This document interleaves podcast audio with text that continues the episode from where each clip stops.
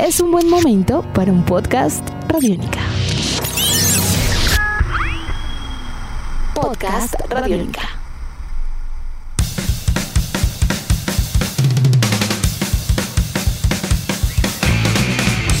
Bienvenidos a esta nueva emisión de Podcast Rock and Roll Radio, un producto de Radiónica desarrollado por el señor Andrés Durán, arroba Andrés Durán Rock, y quien les habla Héctor Mora, arroba Mora Rock and Roll, bajo la producción de Juan Jaramillo, Jairo Rocha y la captura sonora de Andrés Cristancho.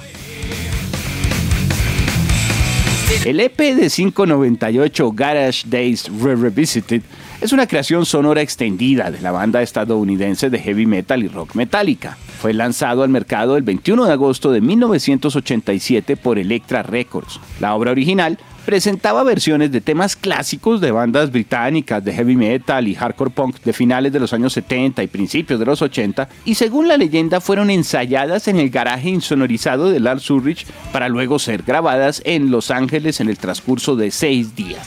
Fue la primera grabación del grupo en presentar a su nuevo bajista del momento, el señor Jason Newsted, y también el primer lanzamiento de la banda luego de la muerte del recordado bajista Cliff Burton. Así que hoy en Podcast Rock and Roll Radio celebramos 35 años del EP de Metallica Garage Days Revisited, eso y mucho más para los próximos minutos.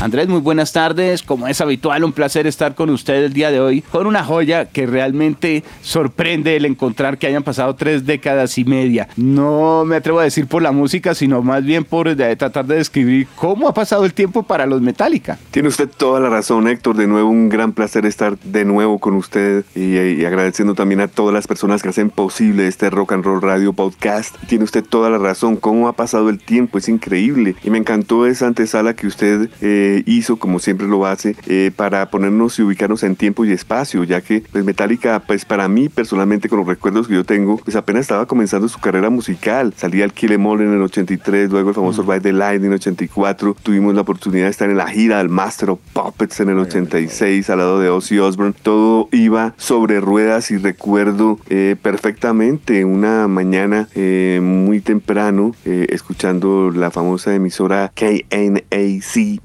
comenzaron a programar música de Metallica eh, sin parar y yo, eh, que debe ser alguna fecha importante, alguna fecha interesante y pues era, era la muerte de Cliff Burton un 27 de septiembre de 1986 a los tan solo 24 años de edad y pues lógico en el primer cambio que hubo para locutores pues mm, informaron así que no era, no era nada grato descubrir que, que había fallecido Cliff Burton. Es allí donde eh, queda todo en un limbo, queda todo en un bueno y ahora qué pasará después de semejante gira del Master of Puppets que pues como lo digo se llevó, se llevó primero a cabo en Estados Unidos luego partieron para, para Europa y, fue allí donde pues ocurre este insuceso. Y pues pues pasó el tiempo rápido yo diría eh, Héctor y más o menos en eh, agosto 21 eh, de 1987 se lanza algo que se grabó en julio del 87 estamos hablando de un mes simplemente un mes, es increíble, tiempo récord en cuanto se grabó este disco y se lanzó al mercado. Yo creo que la parte más destacada aquí del podcast es la, rapidez, eh, eh, es como si supieran que esta gran empresa, porque pues hoy en día sabemos que Metallica puede ser de las bandas que más ha, producido dinero en grueso, en conciertos, en ventas, etcétera. Eh, pareciera que en julio del 87 cuando grabaron esto, luego la muerte de, Cliff Burton, supieran que este, esta marca tenía que, que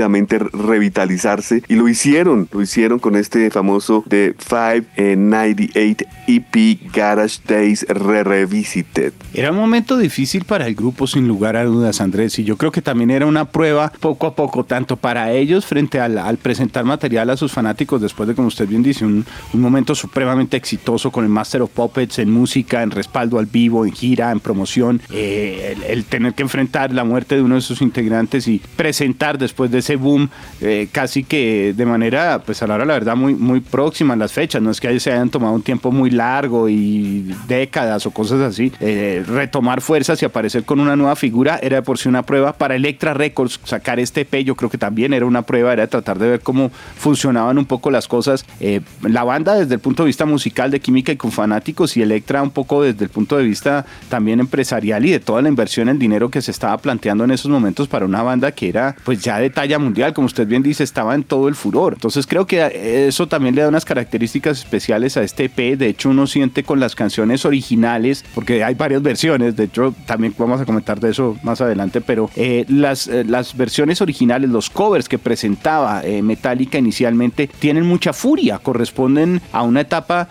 claramente como, como de combinación entre lo que sería el repertorio de un Ride the Lighting y de un Master of Puppets, si lo tratamos de ver ya hacia lo que sería la puesta en escenario, es muy agresivo a la hora de la verdad y creo que ahí estaban todavía probando parte de la mezcla, de lo que era el, tratar de, de, ubicarlos. Ahora, fueron muchas las personas que se presentaron para el trabajo y que hicieron eh, audición para reemplazar a, a, lo que era ya una institución como Cliff Burton en el bajo de Metallica, porque por ahí también probaron a Les Claypool de Primus, ¿no? A Troy Gregory de Pronk. Fueron casi 40 personas que estuvieron participando de una serie de audiciones y finalmente llegan a Newsted. Como usted bien dice, a la hora la verdad nos damos cuenta que para todo esto que hemos mencionado fue muy poco tiempo y siente uno que iban a toda y era para no perder el momento. La banda estaba pues pasando por una, una situación también y una tensión mediática que iba a ser difícil de mantener si no reaccionaban pronto.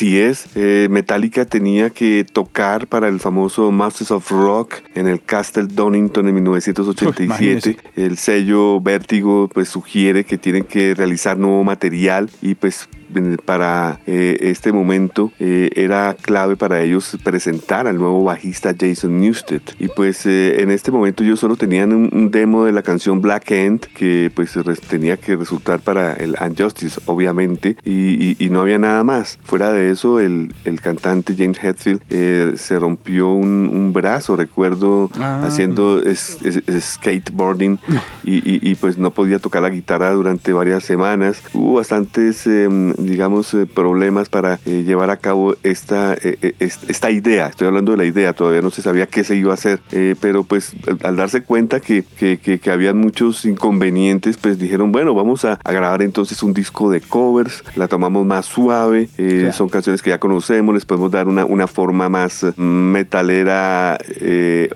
finales 80, teniendo en cuenta que en su mayoría eran covers de agrupaciones del New Wave of British Heavy Metal. Entonces ellos deciden finalmente hacer este disco de covers eh, y pues eh, demuestran eh, lo que es capaz de hacer su nuevo bajista. Algo que siempre, siempre voy a criticar, Héctor, que nunca entenderé el por qué, es que aquí el bajo suena formidable. Era, era una manera de demostrar que tenían el bajista que, que, podía de alguna u otra forma reemplazar, cosa que era imposible, pero bueno, que podía asumirla y, sonaba fantástico cada una de estas canciones que hacen parte de este disco. El bajo suena increíble y posteriormente, el año siguiente en el Justice for All parece que no hubiera bajista. Sí, eso es, es cierto, es algo que, que eh, es extraño a la hora, la verdad, viendo el desarrollo, porque las grabaciones son un poco más tímidas frente a la potencia que presentaba el Master of Puppets, y pues ni hablar frente a lo que sería el, futuro del grupo y sus producciones ya con unos presupuestos también eh, extraordinarios y que en ese sentido luego pues estarían con el, eh, el Unjustice, el Metallica y todo esto lo demás, aunque cambia realmente las mezclas, ¿no? Si lo, si lo analizamos ahora, siento que mucho de ese Metallica crudo viene a cerrarse prácticamente con la publicación de este álbum, porque lo que viene después tiene otras características muy especiales, sin lugar a dudas, pues viene el, el Unjustice for All, pero lo que usted menciona del bajo, por ejemplo, hace que cambie ya completamente la dimensión a nivel del testimonio sonoro del grupo para ese momento en su historia.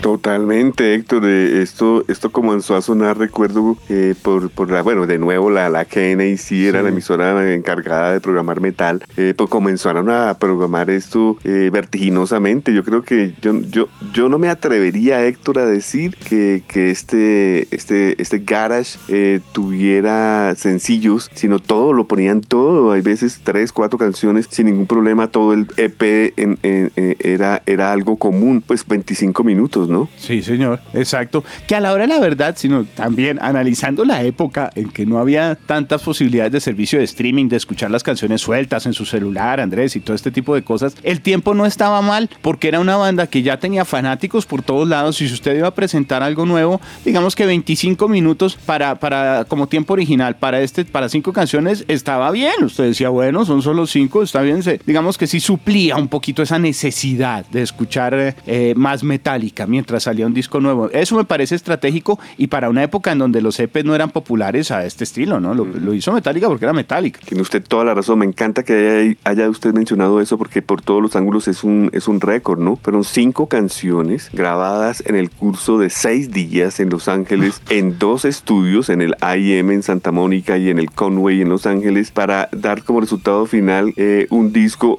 al mes. Al mes, imagínese. Entonces, pues, wow. Usted que, que, que, estuvo trabajando con discográficas en la época también del prensaje físico, que era lo que movía todo, eso significa que las cintas salieron prácticamente del estudio a la a prensaje. Sí. Esa misma creo, noche casi. Sí, eso son cosas que son tiempo récord en la historia de la música y, y, y se necesitaba esta rapidez, eh, era, era no dejar enfriar ese gran momento que habían dejado con el Master of Puppets, era, era, era el momento de hacerlo y pues yo creo que lo hicieron de una manera muy eh, democrática. Ah, no democrática porque, eh, pues como son covers, aquí ya no juega el papel de Hetfield y Urley como dictadores del grupo, siempre componiendo y dejando a un lado a Kirk Hammett y al bajista de turno, sino entramos a ver que, que se ponen en la mesa canciones. El sí. mismo Kirk Hammett es el que, el que propone la canción de Wade, por ejemplo, de la gran agrupación de post-punk Killing Joke. A mí me sorprendió esa, realmente creo que los recuerdos que tengo de este EP me parecían algo, algo raro, algo diferente, algo especial.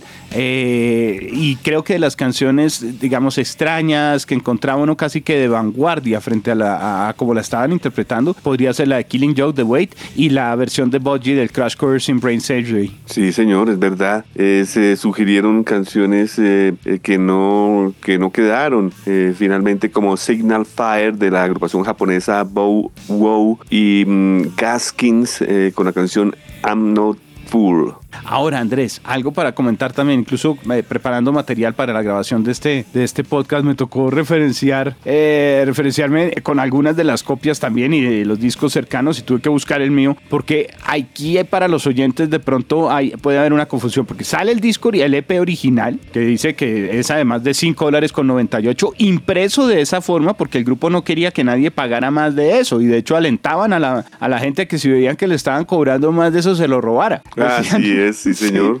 Sí. Entonces, es verdad. viene el original con solo cinco canciones y ese sello estampado. Luego aparece uno que se llama Garas de More, que es eh, medio pirata, podríamos decir, pero luego sí contó con un guiño como yo creo que es de esas subsidiarias que, que son supuestamente piratas, pero en el fondo también tenían ya luego un respaldo, Sega legalizó, en donde aparecen las cinco canciones originales y más. Ese es lo que corresponde al, al, al More. Y ahí es donde encontramos que aparecen versiones como de canciones como So What o Blitzstreak. Ahí es donde se agrega, por ejemplo, también eh, eh, algunas eh, canciones que vendrían a formar parte de, de, de, por ejemplo, Stone Cold Crazy y otros covers del grupo y demás. y canciones incluso que aparecen ya con otras mezclas en 1998 como una adicional que dice Garage Inc. Ojo, que ese no es el Garage Days, donde están ellos en un baño con los instrumentos, sino aquí aparecen la contraportada. Fue lo que más logró cobrar vigencia en ese momento porque era cuando estaban con el cambio de look y demás, entonces aparece como si los integrantes de, metal, de, Meca, Metallica fueran mecánicos y están con uniformes y demás. Y a ese le agregaron Die, Die, Die, My Darling, le agregaron Whiskey in the Yard, le agregaron Sabra Cadabra, muchos más covers, les, le agregaron incluso eh, temas como Astronomy, eh, le agregaron Loverman y todo el material de las otras dos versiones. Incluso si usted va a ver en algunas plataformas, aparece entonces un trabajo de 27 canciones que pues claramente no era la intención del Garage Days original.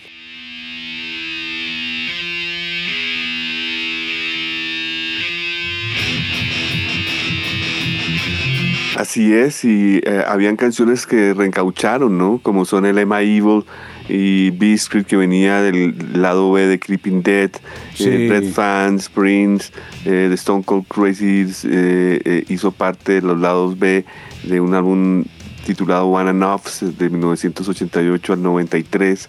Las canciones de Motorhead que usted menciona salieron como edición limitada eh, de un CD de lados B. Así que cuando, cuando se relanza este Garage Inc., que me encanta que usted lo haya mencionado porque es el que todo el mundo conoce, pues esto ya es, eh, esto ya es otra historia. Son 136 minutos. Héctor. Wow. 136 minutos eh, versus 5 canciones que son 25, claro. sí, claro, no, no, no. Ya más de 10 veces el contenido. Se vuelve, claro, es otro documento, ¿no? De otro estilo. Está bien acomodado, yo creo, yo diría. Eh, a- aún así, mm, hace que, como usted me mencionaba fuera de micrófonos, de que este eh, 5.98 EP Garage Days Re Revisited sea una joya hoy en día. Ah, no, el, el- el- el- que está en original, impreso, el que es eh, ya una pieza de ese año, Andrés, y demás, ese tiraje es algo único. Eso, es- eso salió del tir. Mire, el disco, el EP se lanzó en el 89, para el 90 ya no estaban prensando más. O sea que las copias que hay son de lo que se prensó en esos tres años, no más. Wow, sí, muy, muy pocas. Sí. Y so- imagínese, además era un EP limitado, todo, no, eso son piezas de colección. Como la usted, ya, suya. usted, ya, usted ya mencionó, Héctor, una versión del 2018 que ya se lanza, que es la más reciente, digamos, que ya se lanza bajo el propio sello de Metallica, la Black Ended Recordings. No la reseñé. Esta lo permite, eh, permite que el material se disponga, creo que en vinilo, ¿cierto? Esa, esa es de donde vienen los vinilos nuevos. Sí, señor, exactamente. Mm, ok. Bueno, ya bajo el propio sello de ellos. Claro, aprovechando un poco también el, el paso del tiempo y el furor del formato. Claro que sí, estoy de acuerdo. Bueno, pues Andrés, recordamos las canciones originales del EP, las cinco, los cinco temas. ¿te Pero? ¿cómo, ¿cómo no hacerlo, Héctor? Si es lo más importante, claro, ¿qué fue lo que James Hetfield, Kirk Hammett, Jason Newsted y Lars Ulrich grabaron en tiempo récord? Sí, porque además aquí va a haber sorpresas, porque hay una que mucha gente cree que grabaron en el original y no, no, no, aparece en el More. Entonces, bueno, eh, comenzamos como tal con Helpless. Canción de Sean Harris y Brian Tatler, original de eh, Diamond Head, nada más y nada menos. Exactamente, comienzan con Diamond Head, un, Tuvimos el placer de verlo, ¿no? Eh, al señor Tatler tocándola en el crucero. Sí, señor, exactamente. Tenemos luego The Small Hours. Canción de John Mortimer de la agrupación Holocaust. Para los que no recuerdan, Holocaust es una agrupación escocesa de heavy metal fundada en el 77 con base en Edimburgo. Luego viene un toque, como le decía, me pareció de, de metal casi que con algo experimental para su momento. Yo en realidad no conocía Killing Joke y, y una de las aproximaciones fue a partir de este cover de Metallica, The Wait.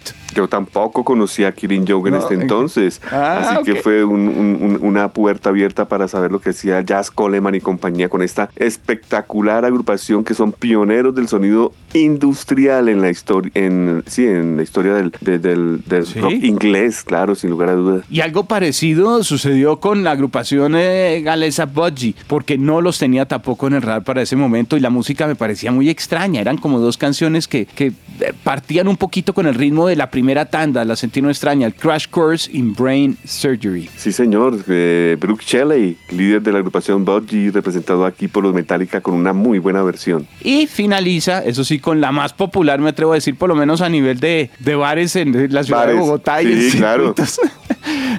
Porque es la de Misfits. Last Caress Green Hell, yo recuerdo que ese era un éxito de la mansarda, uno de los primeros bares de metal aquí en Bogotá con Willy Rock. Esta era una, una canción que no podía faltar por las noches, eh, canción original de Glenn Danzig para los Misfits. Imagínese. Entonces, eh, claro, eh, es de una. de- trae un recuerdo muy especial.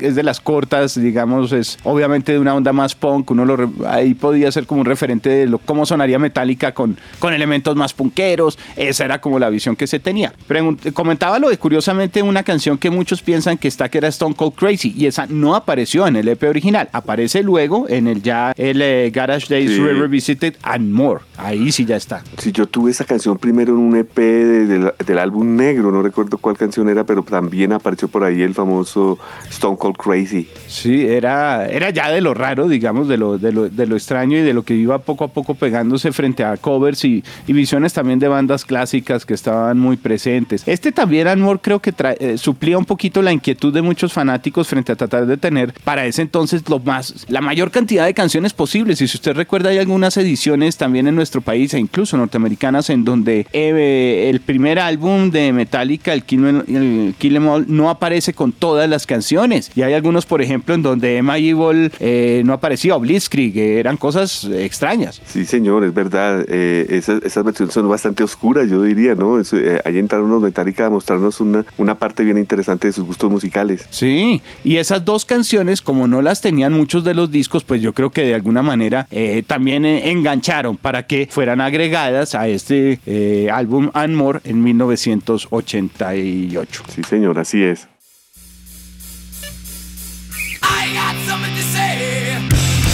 I killed your baby Pues Andrés, ese es el repertorio básico. Ah, leemos cuáles son la, la, versión que tiene hoy en día completa con todo lo demás. Eh. Claro que sí, pero me gustaría dar unos, unos datos sueltos del, del, del propio, Por del favor. 598. Eh, bueno, este disco pues, fuera, fuera de ser lanzado el 21 de agosto de 1987 y ser un EP de la Electra Records, eh, podemos decir que nunca se dio crédito a ningún productor y es por la razón por la cual es que Metallica pues se autoprodujeron para este disco, ¿no? Mm, claro, claro, una es- visión mucho más. Bueno, pero es que también el álbum lo permitía, era una visión como mucho más cruda del grupo simplemente adaptándose a, a representar estos sonidos clásicos que les gustaban. Otro dato curioso es que originalmente, yo no sé si usted ya lo dijo, pero originalmente el título era 598 EP para la versión de vinilo. Cuando salió la primera versión del CD, eh, cambiaron el 598 a 998. Falta ver si también estarían motivando que si se cobraba más en alguna tienda de ese precio reseñado en la carátula, la gente eh, no lo comprara y más bien se lo robara. Lo mismo Oh. que hicieron antes.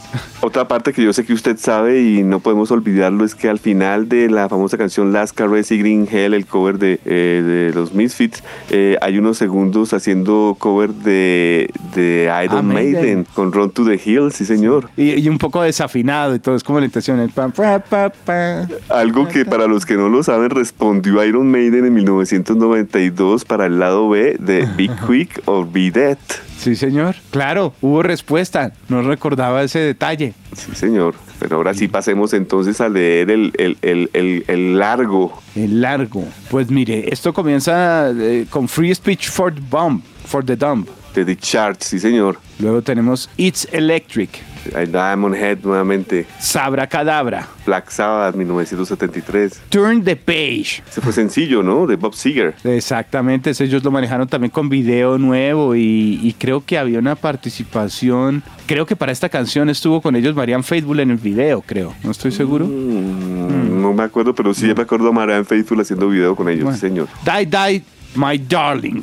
Canciones de los Misfits. Misfit de nuevo. Loverman. Loverman es una canción de Nick Cave and the Bad Seeds del 94. Luego tenemos Merciful Fate, Andrés. Un medley, es impresionante este medley de 11 minutos. Ahí la sacan todas, yo diría, porque es Merciful Fate del temprano, del 82 al 83. Luego tendríamos Astronomy. Canción de Blue Oyster Cult, sí señor, 1974. Para luego dar paso a Whiskey in the Jar. Esta sí es eh, inspirada en el tradicional de Pin Lizzy, versión 1972. El disco continúa con Tuesday Gone. De Little Skinner, ahí están las influencias de James Hetfield, por supuesto, del año 73. Esta canción junto con la de Merciful Fate serían las más largas. La de Merciful Sí. Fate pues sí es eh, 11-10, 11 minutos 10. Sí, señor, y la de, la de Little Skinner, 9 minutos. Y esto finaliza, que, con, finaliza con The More I See, que es otro de Discharge. Esto comienza con Discharge, termina con Discharge, algo de, de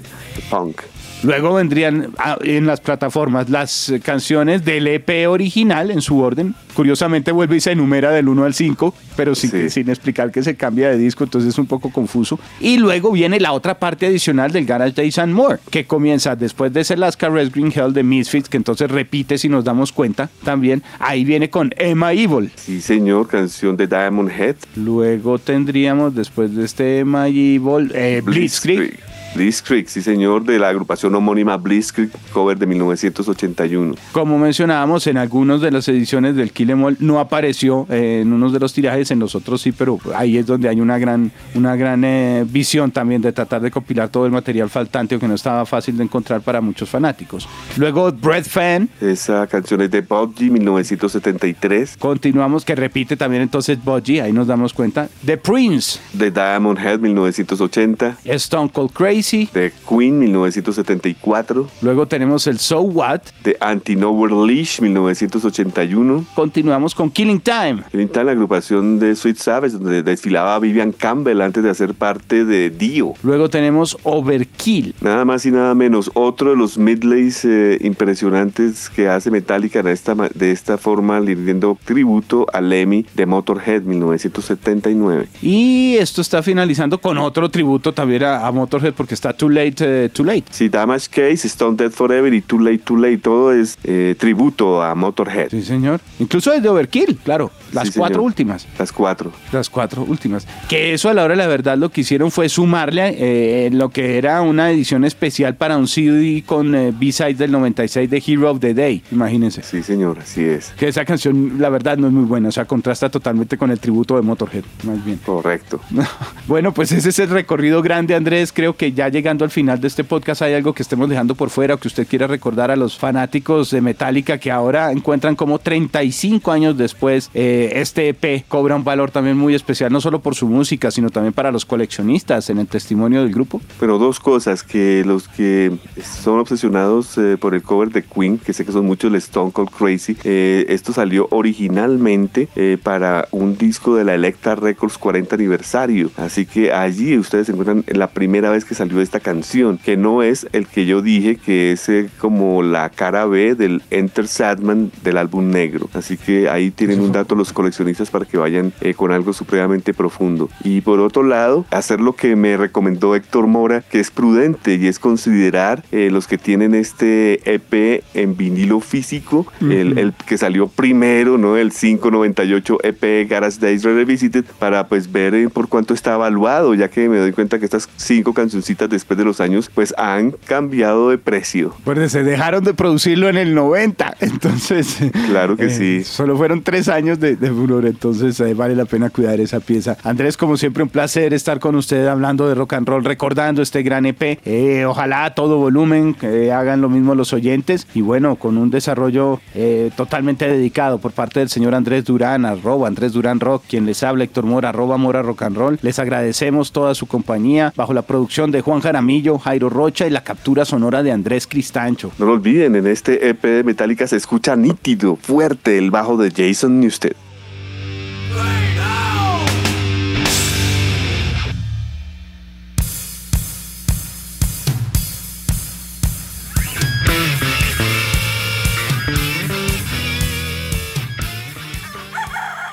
Hola, soy Fausto García Calderón. Hago parte del equipo de paz de Radio Nacional de Colombia y quiero invitarlos a escuchar Inquebrantables, Voces del Cambio, la serie de podcast en la que les traemos historias de gente excepcional que está cambiando la historia en lugares a los que ha llegado la paz. Sigan estos relatos que traemos desde las regiones colombianas cada mes. El triunfo se con la dulzura Encuentren este podcast en cualquier plataforma de distribución que prefieran y en nuestra página web Radio Nacional Co. Nuestros podcasts están en radionica.rocks, en iTunes, en RTVC Play y en nuestra app Radionica para Android y iPhone. Podcast Radionica.